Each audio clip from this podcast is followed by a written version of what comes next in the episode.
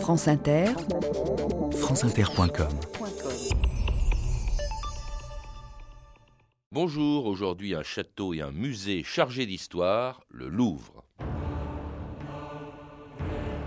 Faire succéder à la grandeur du passé, la grandeur du présent et la beauté de l'avenir, conserver à cette métropole de la pensée le nom de Louvre, c'est là, messieurs, une idée haute et belle.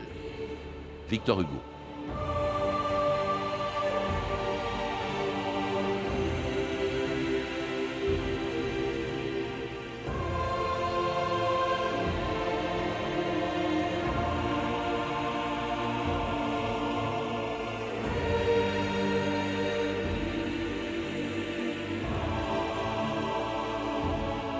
2000 ans d'histoire.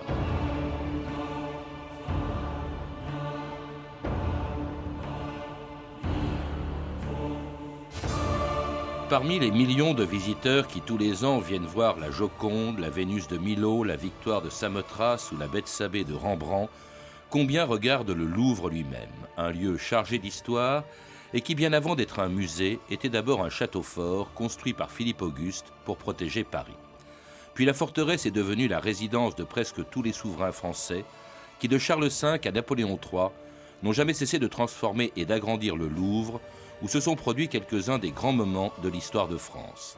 Catherine de Médicis y déclencha les massacres de la Saint-Barthélemy, Louis XIV en fut chassé par la Fronde, Louis XVI y perdit sa couronne, et, dernier avatar de cette histoire mouvementée, les communards l'ont incendié un siècle avant qu'un architecte américain d'origine chinoise construisent une pyramide en verre.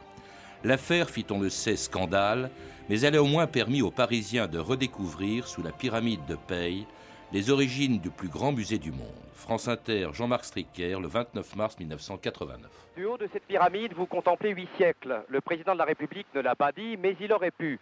La fameuse pyramide de verre, dont les transparences et les reflets se sont intégrés dans le paysage du Louvre, est le dernier en date des innombrables ajouts et remaniements qu'a connu le palais huit fois centenaire. Précisément, le clou du Grand Louvre est la mise à jour du premier donjon construit à la fin du XIIe siècle par Philippe Auguste sur le lieu dit Lupéra, le lieu des loups.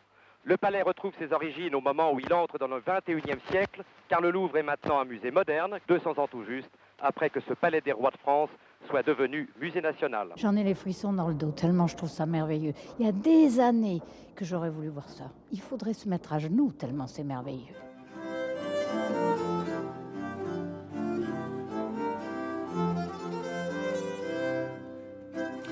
Geneviève Bresque, bonjour. Bonjour. C'était une Parisienne le jour de l'inauguration du Grand Louvre, dont vous êtes euh, conservateur général du patrimoine. Mais le patrimoine du Louvre, on l'oublie parfois, c'est aussi, c'est pas seulement les œuvres qu'on peut y trouver ou y voir, c'est le palais lui-même, hein, qui est né, on vient de l'entendre, il y a 800 ans et qui n'était pas, et qui n'a pas été construit pour être un musée, mais d'abord pour être une forteresse. Ah, le Louvre, c'est un château fort. Un château fort comme sont les, châteaux forts euh, de, féodaux, par exemple. Sauf que c'est le château fort du roi. Et c'est un lieu du pouvoir. Philippe Auguste part pour la croisade. Euh, il part avec son beau-frère, Richard Cœur de Lion. Ils s'entendent bien, mais pas si bien que ça, parce que les Anglais sont quand même pas très loin de Paris. Ils sont dans Normandie. On ne sait jamais ce qui peut arriver.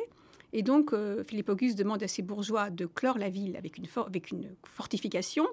Et à l'angle, sur la Seine, là où peut venir l'ennemi, il fait construire une robuste forteresse qui est en face du palais de la Cité. Le palais de la Cité, c'est le lieu, le lieu vraiment palatial de Paris, alors qu'en face, le Louvre de Philippe Auguste, c'est la fortification. Un lieu fréquenté par les loups, en tout cas c'est une étymologie possible qui s'appellerait Loupara, donc le lieu des loups, d'où le nom, on n'en est pas sûr. On n'est pas sûr que c'est cela qui en est à l'origine, d'où le nom que porte le Louvre.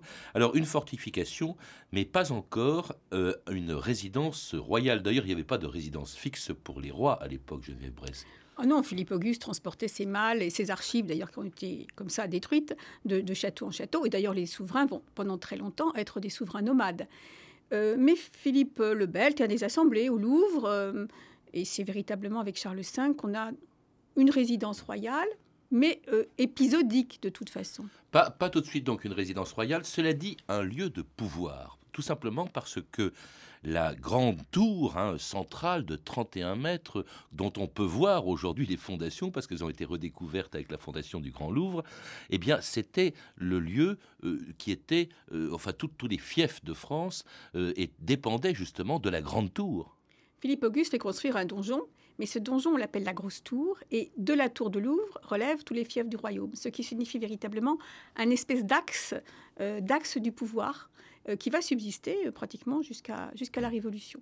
Alors cette grande tour, le château de Philippe Auguste, il n'en reste pratiquement plus rien, sinon les, les fondations, parce que c'est un lieu qui a été constamment transformé par tous les successeurs de, de Philippe Auguste, euh, Charles V, donc qui est le premier à en faire une résidence royale, et même d'ailleurs une bibliothèque très réputée à l'époque. Hein. C'était une des plus grandes de France, je pense à l'époque, je viens presque. Bah, il reste quand même du château médiéval un très bel ensemble qui a été découvert lors des fouilles euh, sous la cour carrée. Donc de Philippe Auguste, il reste les soubassements de la tour avec un fossé, mais quand même relativement important. Euh, Et je veux dire plus rien de visible en surface. Plus rien en surface, mais beaucoup, beaucoup, beaucoup dans le sous-sol. Euh, quant à Charles V, il va accrocher ses, bâtiments, sa résidence, son grand escalier à l'intérieur de cette forteresse traditionnelle. Et puis dans une tour, il va faire sa librairie, puisqu'on a la bibliothèque est une librairie avec euh, ses manuscrits bien protégés et son libraire, c'est-à-dire son bibliothécaire, euh, Gilles Mallet. Donc un fonds très important dont une partie maintenant se trouve à la Bibliothèque nationale après bien des péripéties. Alors après Charles V, les, rois ne résident plus euh, au Louvre, même, même, même provisoirement, hein, ni Charles VI, ni Charles VII, ni Louis XI, ni Charles VIII, ni Louis XII, et jusqu'à ce qu'au début du XVIe siècle, eh François Ier s'y installe régulièrement, et avec lui la femme qui reste depuis 500 ans la plus célèbre du Louvre. Je vais moi-même y prendre et vous le présenter le plus beau des portraits qu'il y ait sur la terre. Apprêtez-vous à vous trouver devant le plus merveilleux des sourires. Je l'ai payé 12 000 livres à son auteur. Peu de femmes m'auront coûté aussi cher qu'elle. Elle a pour nom Mona Lisa. Mais nous l'appellerons, s'il vous plaît, la Joconde. Ainsi donc la Joconde est au Louvre. C'est bien, nous interdisons désormais qu'elle en sorte. On la surveille. Et que l'on veille à toute porte. C'est moi que je suis la Joconde, je suis connue par le monde. Au Louvre où la foule abonde, pour me voir on fait la ronde. Et moi faut que je me morfonde, la Joconde, la Joconde. Et moi, faut que je me morfonde. La Joconde, la Joconde. C'est moi que je suis la Joconde, que de mauvais on m'inonde. Critiques, artistes abondent en d'intarissables facondes. Plusieurs milliers par seconde disent la Joconde, ah, la Joconde, ah. Venez voir le sourire de la Joconde, c'est le plus beau du monde, la Joconde. Barbara, la Joconde, la Joconde qui est la star évidemment du Louvre, hein. c'est celle que tout le monde vient voir. S'il y a 8 millions, je crois, cette année de visiteurs au Louvre, aucun euh, ne manquerait pour rien au monde justement la Joconde, qui contrairement à ce qu'on a entendu dans cet extrait de film qui précédait la chanson de Barbara, ce film de Sacha Guitry n'a pas toujours vécu au Louvre. Ah on est vraiment dans la pure légende. Il est évident que la Joconde n'était pas au Louvre, le Louvre n'était pas amusé, François Ier n'habitait pas au Louvre, la Joconde n'était pas célèbre. Enfin, euh, vraiment, on est dans dans le mythe, dans la fantasmagorie. C'est ça d'ailleurs qui attire, euh, qui attire les gens. C'est l'aspect tout à fait mythique euh, d'un personnage éloigné, souriant, etc., mais qui n'aura des rapports avec le Louvre quand le Louvre sera un musée, c'est-à-dire à la période révolutionnaire. Et puis après, alors qui, ne quittera plus le Louvre, sauf une fois, il y a eu un vol de la Joconde euh, qui pendant deux ans, en 1911, je crois, elle a disparu. C'est ça qui va la rendre célèbre, c'est quand un, maçon italien euh, va vouloir rendre la Joconde à l'Italie, ce qui est complètement faux, puisque la Joconde euh, avait été justement au, Louvre, depuis la Révolution sans être une des acquisitions de l'époque révolutionnaire, et qu'en plus c'était une œuvre des collections royales depuis François Ier mais le vol euh, lui assure la célébrité. Et finalement, c'est l'événement qui va lui donner euh, une place tout à fait, euh, tout à fait extraordinaire euh, par rapport aux autres œuvres, alors que le Louvre est très riche d'une très belle collection d'œuvres de Vinci tout aussi importante. en, tout cas, en tout cas, elle vient à l'époque de François Ier, à l'époque où le Louvre n'est pas encore un musée. Hein. c'est ni même la résidence permanente des rois. Ce n'est que plus tard qu'ils s'installeront en permanence, soit au Louvre, soit nous le verrons à Versailles. Cela dit, avec François Ier, le Louvre connaît sa première grande transformation. Il devient un palais Renaissance. Mais c'est-à-dire que François Ier, c'est déjà un très grand mécène, un très grand collectionneur. Donc c'est vrai que les collections royales, qui ne sont pas au Louvre, mais à Fontainebleau, ou dans les autres palais euh, royaux, euh, Madrid, aux environs de Paris, c'est-à-dire en fait Neuilly, euh, les châteaux de la Loire, évidemment, Chambord, auquel tout le monde pense, bien sûr. Donc ce François Ier, itinérant, mécène et collectionneur, va avoir l'idée que Paris est une capitale et qu'il faut, il faut un palais royal important à Paris. Donc il fait raser euh, la grosse tour de Philippe Auguste qui donne, euh, qui donne trop d'ombre, euh, qui empêche d'avoir de l'air dans la cour. Et il va ordonner à son architecte Pierre Lescaut, après avoir d'ailleurs sollicité un architecte italien, Serlio, il va chercher à transformer l'austère forteresse médiévale en un palais Renaissance nouveau, à l'ordre du jour, à l'antique, décoré. Alors une forteresse euh, euh, qui reste, enfin, même si c'est un château Renaissance, qui ne plaît pas tellement à euh, sa belle-fille, la femme de Henri II, Catherine de Médicis, qui construit à 500 mètres du château un autre palais qui est les Tuileries. Hein.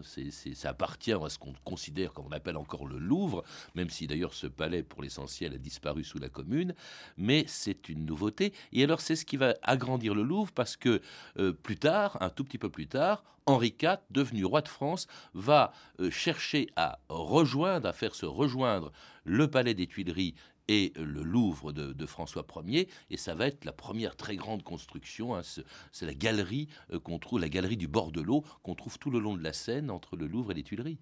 Alors euh, François Ier ne fait que donner l'ordre de faire un palais Renaissance, c'est Henri II qui va construire mm. le Louvre Renaissance, c'est-à-dire notre actuel quart de la, de la, de la cour carré, c'est-à-dire l'endroit le plus, le, plus, le plus ancien du, Louvre. Et après son veuvage, Catherine de Médicis, qui est euh, régente et qui euh, domine et a le sens du pouvoir, euh, va chercher à créer quelque chose un peu à l'extérieur de Paris, entre le Louvre et les Tuileries qu'elle fera construire, il y avait une, un, rempart, une fortification. Donc nous sommes hors de Paris. Et c'est sur un modèle italien, euh, sur le modèle du palais Pitti, la reine est florentine, elle a connu Florence, qu'elle va construire un autre palais. Il va y avoir là donc deux, entités un peu différentes qui vont se rejoindre seulement sous Henri IV, comme vous l'avez rappelé. Donc un palais euh, dans Paris, euh, ancré dans le cœur de la ville, qui est le Louvre. Et puis ce palais des Tuileries, qui a un prolongement extraordinaire, un jardin euh, qui est ouvert très largement et sur la Seine et plus tard sur le grand axe parisien. Donc Henri IV construit la grande galerie qu'on peut voir actuellement tout au long de le long de, la Seine. Il reste encore l'espace reste encore ouvert puisque sur ce qui donne actuellement sur l'actuelle rue de Rivoli, il n'y a encore rien pratiquement de construit. Ce grand œuvre de Henri IV qu'il appelle son grand dessin, eh ben, il ne l'achèvera pas. Euh, et puis euh, Louis XIII le prolonge. Son fils Louis XIII fait agrandir, quadrupler, je crois, la cour carrée du Louvre. Et puis ça continue encore avec Louis XIV qui au début, au tout début de son règne, s'intéresse au Louvre et envisage même éventuellement d'y rester. C'est à Louis XIV que, que l'on doit, et à Claude Perrault, son architecte, les colonnades du Louvre. Euh, aujourd'hui, Geneviève Bresque. Mais c'est-à-dire que Louis XIV euh, reprend la tradition de son père et de son grand-père de faire une ville royale.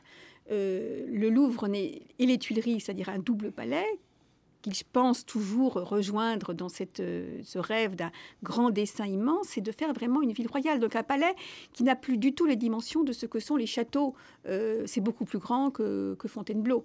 Évidemment, euh, dans un deuxième temps, il se rendra compte que ce palais est assez indéfendable. Euh, et c'est pour ça qu'il partira vers Versailles, autre palais ouvert, euh, ouvert autrement, euh, vers la chasse, le plaisir des jardins, le plaisir de l'île enchantée, des feux d'artifice, etc. Mais il a quand même conçu un Louvre qui est une résidence déjà des artistes. François, Henri IV déjà y avait logé ses artistes. Sous Louis XIV, l'Académie y réside. c'est un palais qui a des fonctions d'État. Et c'est pour cela qu'il faut à la fois euh, avoir une décoration importante à l'intérieur, la galerie d'Apollon qui nous reste actuellement, qui est une grande salle de fête, et qui puis ressemble, qui ressemble à la galerie des glaces d'ailleurs de qui Versailles, est un qui est un prémisse de ce que sera la décoration de la galerie des glaces de Versailles par les mêmes auteurs d'ailleurs, Lebrun en particulier, et un frontispice face à la ville qui sera la colonnade pour lequel on a une très longue période de gestation parce qu'on ne sait pas très bien quoi, que faire de cette façade et on va commander à la terre entière des projets, dont le Bernin. Et finalement, ça sera la colonnade euh, qui, va se dresser euh, face, face à la ville. Donc il faut bien penser que c'est un palais qui est au cœur de la ville et qui en même temps euh, en, sort aussi par les Tuileries, par le jardin, par une promenade publique, par un parc qui est dessiné aussi par un des auteurs de Versailles, c'est-à-dire André le Nôtre. Mais le roi n'y est plus. Hein. Louis XIV va s'installer à Versailles et il y aura plus de roi de France jusqu'à la Révolution française. En 1789, les Parisiens vont chercher Louis XVI pour le ramener avec la reine euh, au Louvre, où il se trouve justement le 10 août 1792. Ce jour-là, les Parisiens et les Marseillais partent à l'assaut du Louvre, où le roi des Tuileries, pardon, où le roi et Marie-Antoinette sont défendus par des gardes suisses. Si le roi ne retire pas son veto, nous attaquerons le château. Garde à vous L'OTAN Notre collègue Garnier nous fait dire qu'à l'heure actuelle, nos frères de la section du théâtre français s'apprêtent à donner le signal du départ. C'est un coup de canon qu'ils doivent tirer du pont Saint-Michel. Aussitôt, les cloches de toutes les églises patriotes de Paris sonneront le tocsin. Nous irons prendre nos positions devant la porte du château. Madame, tout Paris marche sur les Tuileries. Et qu'elle vienne, cette révolte, le plus vite possible. Qu'ils attaquent le château. Cette fois-ci, nous sommes prêts à les recevoir.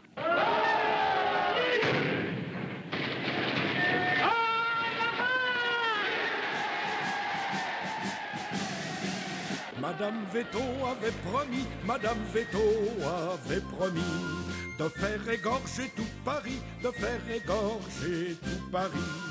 Mais son coup a manqué grâce à nos canonniers. Dansons la carmagnole, vive le son, vive le son. Dansons la carmagnole, vive le son du canon. Les Suisses avaient promis, les Suisses avaient promis qu'ils feraient feu sur nos amis, qu'ils feraient feu sur nos amis. Mais comme ils ont sauté, comme ils ont tous dansé, Dansons la carmagnole, vive le son, vive le son. Dansons la carmagnole, vive le son du canon.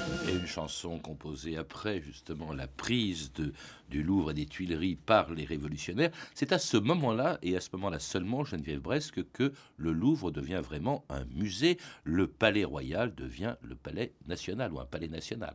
Alors c'est un peu plus compliqué parce que euh, c'est déjà sous Louis XV que les gens des Lumières, les philosophes, euh, les, amateurs avaient exigé l'ouverture des collections royales extrêmement riches en tableaux surtout euh, à la nation déjà. Et donc il y a déjà sous Louis XV, surtout sous Louis XVI, un projet d'ouverture de ces collections d'abord au Luxembourg, ce qui va se faire puis d'un muséum royal au Louvre. Et on commence déjà à l'étudier, à faire acheter des tableaux, à restaurer, etc.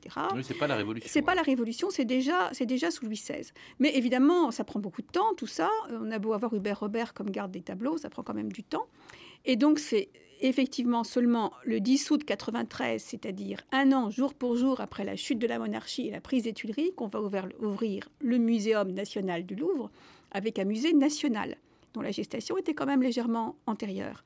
Et on va avoir ce double palais, Louvre et Tuileries, avec un Louvre qui est plutôt le palais des artistes. Il y loge toujours des artistes au Louvre. Euh, il y avait déjà précédemment une salle des antiques avec une collection d'antiques du roi. Et euh, une grande galerie s'ouvre en 93 avec des tableaux, des collections royales, mais aussi saisies chez les émigrés, dans les églises. Et de l'autre côté, nous avons les Tuileries, palais national, qui est centre du pouvoir, où va se trouver l'Assemblée révolutionnaire, puisque la Convention va siéger dans la salle des machines des Tuileries.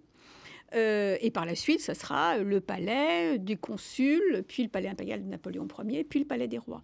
Donc il y a un double lieu de pouvoir qui se divise entre lieu de l'art, le Louvre, et lieu du pouvoir, les Tuileries. Le lieu de l'art étant enrichi, vous l'avez dit, par euh, la confiscation des biens de l'Église euh, pendant la Révolution, par également les conquêtes de la Révolution, du directoire, euh, de l'Empire, pillage, disons-le, hein, carrément, notamment pendant la campagne d'Italie. Alors là, ça devient... Pas toujours. Pas non, toujours. non, non, non, c'est pas un pillage. Bon, confiscation, disons. Non, ce sont deux traités, Tolentino et Campo Formio.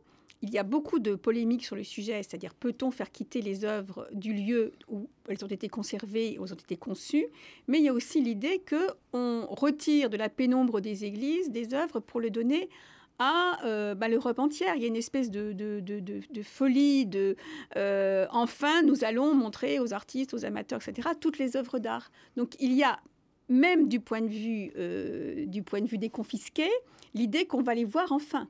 Et euh, ceci va se, jumeler avec euh, les projets de Chaptal en 1802, par exemple, qui vont créer les grands musées de province. Et dans ces musées, bah, il y a la Brera à Milan, il y a le musée de Bruxelles. donc, attention, c'est une confiscation pour le peuple.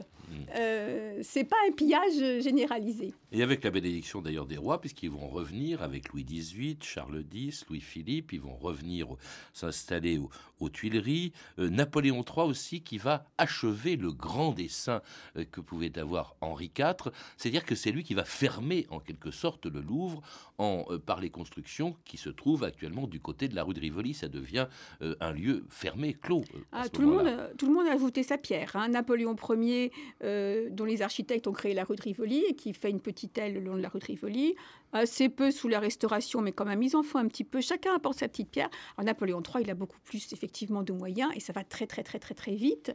Donc là, nous allons fêter cette année le 150e anniversaire de 1857 effectivement la clôture complète du Louvre et des Tuileries. Euh, clôture complète qui est en partie d'ailleurs une, une, reconstruction, parce que son architecte le fait, il aurait bien aimé reconstruire euh, petit à petit euh, les parties les plus anciennes pour y mettre, euh, pour y mettre sa patte. Enfin, clôture complète, pas du tout, puisqu'en 1871, la commune de Paris brûlant le château des Tuileries, le Louvre à nouveau s'ouvre sur la perspective des, des ah Champs-Élysées. ça met du temps à s'ouvrir parce qu'on a beaucoup, beaucoup négocié pour savoir s'il fallait ou non détruire les Tuileries. On aurait pu très bien les restaurer. On ne le fait pas pour des raisons politiques, ce qui oppose les tenants du patrimoine, défenseurs de l'aspect historique des Tuileries, et les tenants une destruction parce que c'est le symbole du pouvoir royal ou impérial. Alors euh, ensuite, il n'y a plus tellement de travaux au Louvre pendant à peu près un siècle, hein, jusqu'à la construction du Grand Louvre à la demande de François Mitterrand, l'installation de la pyramide de Paye qui a beaucoup choqué alors que ça faisait partie des projets euh, qui déjà existaient depuis longtemps. Il y avait une pyramide qui avait été construite provisoirement pendant la Révolution en l'honneur de Marat, je crois, euh, Geneviève Bresque, mais cette pyramide a beaucoup choqué lorsqu'elle a été construite à l'époque de François Mitterrand. Et puis on va en chasser aussi le ministère des Finances. Le Louvre devient uniquement un, musée, mais insuffisant euh, pour recevoir, enfin insuffisant, qui reçoit difficilement 8 millions de visiteurs cette année. Il y a 90 000 pièces inconnues du grand public parce qu'on parce qu'on ne peut pas toutes les exposer, d'où l'idée de décentraliser le Louvre et même de l'exporter. France Inter, Patrick Boyer, le 6 mars 2007. La marque Louvre a été vendue à l'émirat d'Abu Dhabi. Un futur musée va naître dans le désert et devrait permettre de valoriser les collections françaises. France Inter. Le Louvre a vendu sa marque à Abu Dhabi. C'est signé. Le ministre de la Culture, M. Don-Dieu de Vabre, a conclu aujourd'hui dans l'Émirat un accord sur l'exploitation d'un futur musée qui doit mettre en valeur les collections françaises et pas seulement celles du Louvre. Tout le monde, bien sûr, n'est pas de cet avis en France. L'ancien directeur du musée Picasso, le très renommé Jean Clair, et l'ancienne directrice des musées de France, Mme Françoise Cachin, ont dénoncé un usage mercantile de la marque Louvre et ils s'interrogent sur la pertinence culturelle d'un projet qui échappe échappera largement aux conservateurs français, car in fine, Abu Dhabi n'exposera que ce qu'il veut, les musées français ne faisant que proposer, autrement dit, pas de Renoir parce qu'il y a des femmes nues, pas d'œuvres de la Renaissance parce qu'il y a des madones également dévêtues, et même horreur des crucifix. Le Louvre à Abu Dhabi, Geneviève Bresque, est-ce que c'est encore le Louvre? Non, faut pas exagérer, là, vraiment, la marque Louvre vendue, enfin, en fait, une commercialisation qui n'est pas du tout, euh, qui est pas du tout le, but. non, mais ça s'est pas fait gratuitement.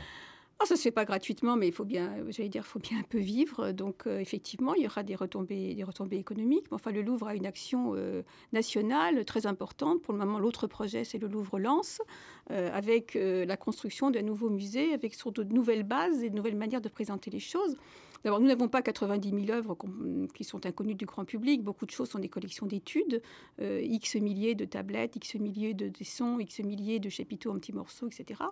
Mais euh, bon, c'est vrai que nous avons une action. Le Louvre est un, est un, lieu politique. Nous avons une action internationale et une action nationale. Je crois qu'il faut quand même insister là-dessus, euh, sur la participation euh, de, des collections du Louvre aux expositions, à toute la politique culturelle des, musées de France. Mais ça devient. on a l'impression que c'est une espèce de franchise, au fond, que le Louvre, ça devient une appellation et plus tellement le lieu dont on vient de parler avec vous, Geneviève Bresque, aujourd'hui. Non, je pense que dans ce cas-là, c'est une, une collaboration avec euh, l'aide à la, à la construction, euh, à la, mise en place euh, de tous les, éléments indispensables à, un musée, c'est-à-dire des personnels, des gens qui savent restaurer, des gens qui savent conserver, des gens qui savent présenter. Donc c'est un, savoir-faire plutôt. Et le Louvre, c'est aussi un musée, mais c'est aussi des personnels et des gens qui, qui, qui, ont une connaissance scientifique, les conservateurs, une connaissance technique, beaucoup d'ateliers, une connaissance de la muséographie, parce que c'est aussi une science nouvelle, la muséographie, la muséologie. Et donc euh, la France a actuellement un, un savoir-faire qui est reconnu, et c'est ça qui est reconnu, c'est ce savoir-faire qui est mmh.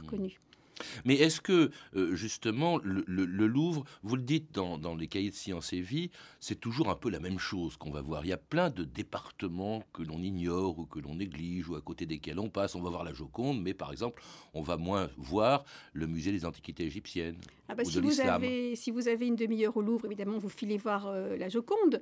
Euh, mais je crois que ce qu'il faut, c'est venir et revenir pour voir peu de choses chaque fois.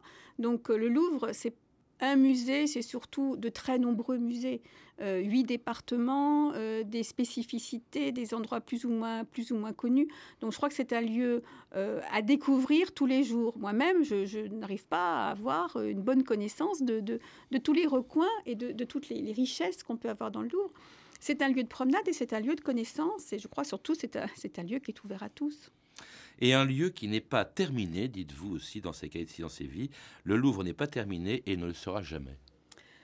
Il ne sera jamais terminé parce qu'il faut toujours se remettre en question. Donc, quand nous faisons des nouvelles salles, des nouvelles présentations, au bout de 10 ans, au bout de 20 ans, eh bien, il y a d'autres manières de présenter. Euh, les œuvres doivent être restaurées. Les éléments techniques doivent être refaits. Il faut même aussi se, remettre en question sur ce qu'on présente véritablement au public et comment on le présente, puisque euh, ce qu'on alignait sur les murs de manière un peu sinistre euh, sous la Révolution, on mettait les choses côte à côte. Maintenant, il y a une exigence d'une présentation autre et d'une manière l'expliquer autrement au, public. Merci Geneviève Bresque. Je vous rappelle que vous êtes l'auteur de Mémoire du Louvre, publié aux éditions Gallimard dans la collection Découverte. Vous avez pu entendre des extraits des films suivants Si Paris nous était compté de Sacha Guitry chez René Château Vidéo et La Marseillaise de Jean Renoir, disponible en DVD aux éditions Studio Canal. Vous pouvez retrouver toutes ces références par téléphone au 32 30, 34 centimes la minute ou sur le site franceinter.com. C'était 2000 ans d'histoire, la technique Jean-Noël Vélan et Stéphanie Coulon, documentation Emmanuel Fournier, Claire Destacan et Franck Olivard, une réalisation de Anne Kobilac.